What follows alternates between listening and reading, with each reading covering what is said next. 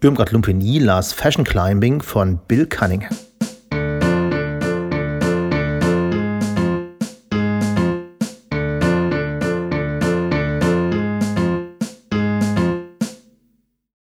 Bill Cunningham Fashion Climbing in New York Life. Bill Cunningham ist ein berühmter New Yorker Fotograf, der vor allem durch zwei regelmäßige Fotoessays in der New York Times bekannt ist: Evening Hours und On the Street. Für die erste fotografierte er High Society und Fashion Events, die auf den Gesellschaftsseiten veröffentlicht wurden und vorrangig Stars, Celebrities und die Reichen abbilden. On the Street zeigte als Collage, die er selbst anordnete, Trends, die er auf den Straßen von New York sah. Streifen, Blumen im Frühling, neongelbe Radlerhosen. Dafür begab er sich jeden Tag in seinen selbstgewählten Uniform ins Freie.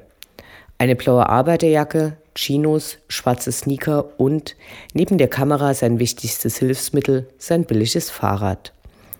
Dabei betrachtete er sich nicht als Fotograf, sondern als Chronist.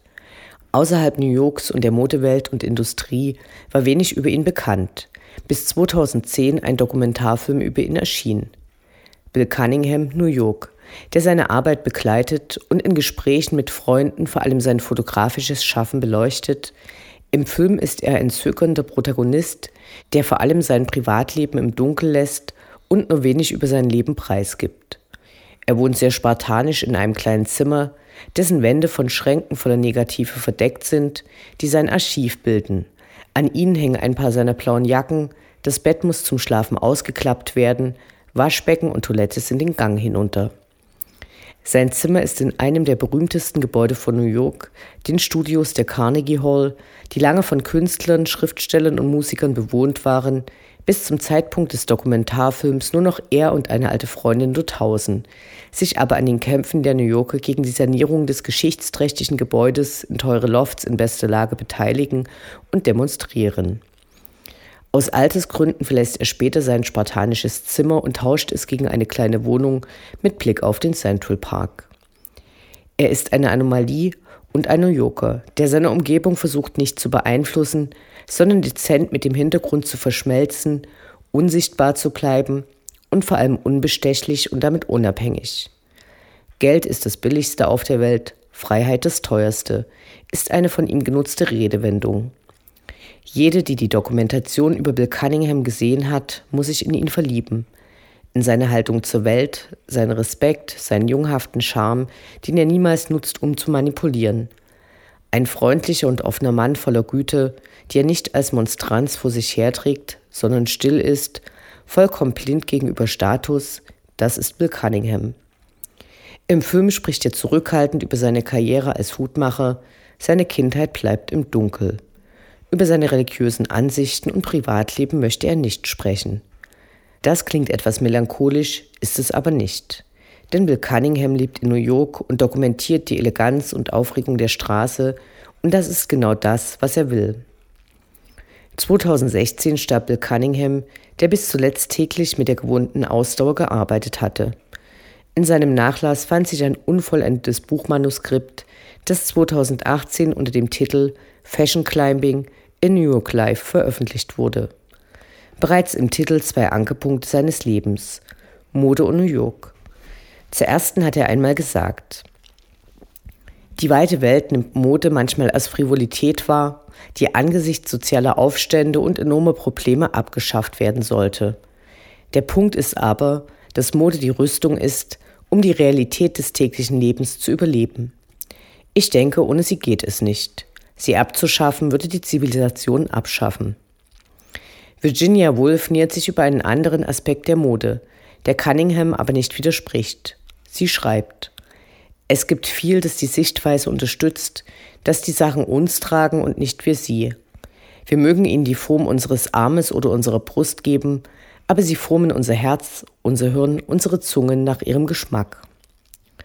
Eine lange Vorrede für die Rezension des heute vorgestellten Werkes, die aber dem Umstand geschuldet ist, möglichst wenig vorwegzunehmen. Fashion Climbing A New York Life ist Bill Cunninghams Autobiografie, die seine Kindheit und seinen Weg in die gelobte Stadt nachzeichnet.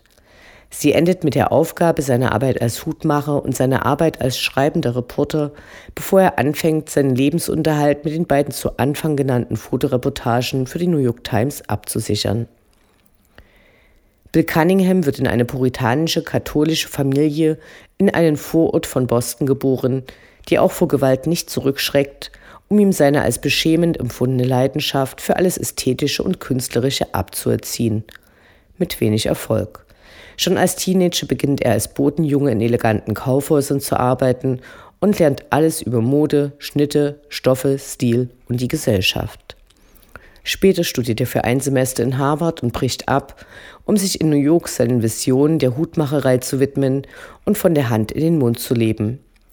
Dabei wählt er als Künstlernamen seinen Vornamen und das Initial, um seine Familie nicht weiter zu brüskieren. Der Stil des Werkes ist unverkennbar die Stimme Bill Cunninghams, der unvoreingenommen und optimistisch in die Welt tritt und den Abweisungen, Rückschritte und der Kampf gegen traditionelle Wege und Herangehensweisen nie entmutigen oder gar in Wut oder Verbitterung umschlagen, der glücklich ist, weil er sein Leben mit dem füllt, was ihn glücklich macht.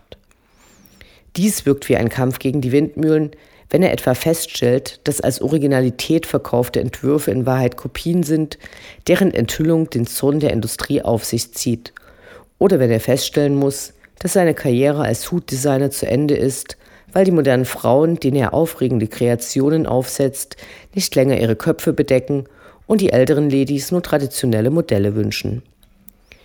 Manchmal erinnert er an den Soldaten Schweg, der sich stoisch und treuherzig weigert unabwendbare Widrigkeiten zu bejammern. 1950, als Bill Cunninghams Hutmacherkarriere in Schwung kommt, wird er im Rahmen der Mobilmachung für den Koreakrieg zum Militär eingezogen. Es gibt zwei mögliche Ziele. Europa oder eben Korea. Überzeugt davon, dass er nach Frankreich kommt und in Paris endlich die großen Modehäuser sehen wird, beginnt er Französisch zu lernen. Sein Plan geht zunächst nicht auf, denn anstatt nach Frankreich wird er nach Deutschland in die Provinz versetzt. Als später ein paar Soldaten nach Frankreich geschickt werden sollen, gelingt es ihm aufgrund seiner rudimentären Französischkenntnisse mitgenommen zu werden.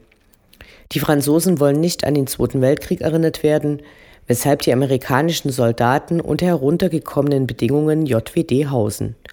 Bill Cunningham hat die Idee, die Moral der Truppe durch Ausflüge zu steigern bekommt tatsächlich einen Bus zur Verfügung gestellt, lernt die Ehefrau eines hochrangigen amerikanischen Militärs kennen, die an Hüten interessiert ist und zeigt am Ende, voilà, tatsächlich seinen Kumpels Paris, bevor er nach einigen Jahren entlassen wird und nach New York zurückkehren kann. Am Ende der Autobiografie sind noch kurze Kapitel, in denen Bill Cunningham über einige Themen Essays verfasst hat, zum Beispiel über die Gesellschaft oder über Geschmack. Es ist zunehmend fransig und offensichtlich unvollendet. Eine deutsche Übersetzung des Werkes kann nicht erwartet werden. Wer sich für Mode und Gesellschaft in New York sowie die Fotografien und deren wunderbare Zusammenstellung von Bill Cunningham interessiert, dem sei noch der ebenfalls postum veröffentlichte Bildband Bill Cunningham on the Street empfohlen. Eine großartige Zusammenstellung seiner Fotografien nach Dekaden, beginnend mit den 1970ern geordnet, in denen nicht nur Mode gezeigt wird, die Bill Cunninghams Verständnis von ihr entspricht. Als Ausdruck einer Gesellschaft im Wandel, der nicht abzulehnen, sondern wenn immer möglich zu begrüßen ist.